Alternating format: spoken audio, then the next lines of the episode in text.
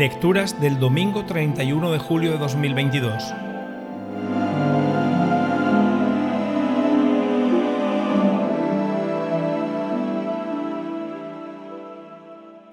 Primera lectura.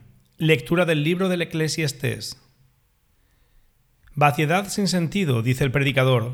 Vaciedad sin sentido, todo es vaciedad. Hay quien trabaja con destreza, con habilidad y acierto, y tiene que legarle su porción al que no la ha trabajado. También esto es vaciedad y gran desgracia. ¿Qué saca el hombre de todo su trabajo y de los afanes con que trabaja bajo el sol? De día, dolores, penas y fatigas. De noche no descansa el corazón. También esto es vaciedad. Palabra de Dios.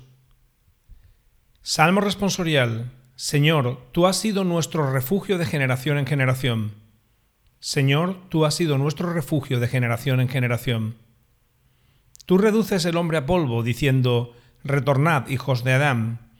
Mil años en tu presencia son un ayer que pasó, una vela nocturna. Señor, tú has sido nuestro refugio de generación en generación. Los siembras año por año, como hierba que se renueva, que florece y se renueva por la mañana, y por la tarde la siegan y se seca. Señor, tú has sido nuestro refugio de generación en generación. Enséñanos a calcular nuestros años para que adquiramos un corazón sensato Vuélvete, Señor. ¿Hasta cuándo? Ten compasión de tus siervos. Señor, tú has sido nuestro refugio de generación en generación. Por la mañana sácianos de tu misericordia, y toda nuestra vida será alegría y júbilo. Baje a nosotros la bondad del Señor y haga prósperas las obras de nuestras manos. Señor, tú has sido nuestro refugio de generación en generación. Segunda lectura.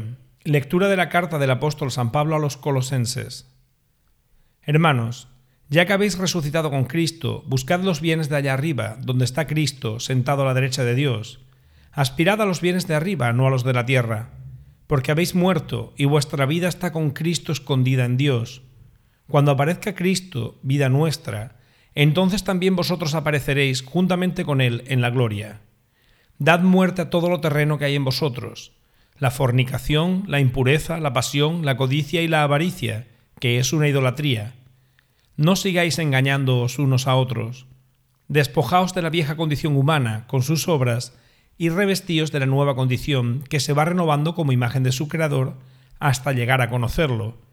En este orden nuevo no hay distinción entre judíos y gentiles, circuncisos e incircuncisos, bárbaros y escitas, esclavos y libres, porque Cristo es la síntesis de todo y está en todos.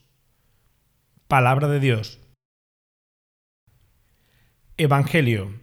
Lectura del Santo Evangelio según San Lucas. En aquel tiempo dijo uno del público a Jesús, Maestro, dile a mi hermano que reparta conmigo la herencia.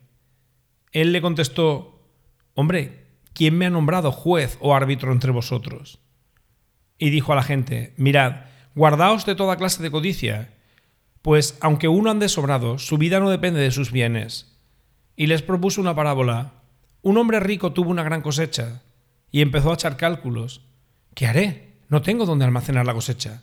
Y se dijo, haré lo siguiente, derribaré los graneros y construiré otros más grandes, y almacenaré allí todo el grano y el resto de mi cosecha. Y entonces me diré a mí mismo, hombre, tienes bienes acumulados para muchos años, túmbate, come, bebe y date buena vida. Pero Dios le dijo, necio, esta noche te van a exigir la vida. Lo que has acumulado, ¿de quién será?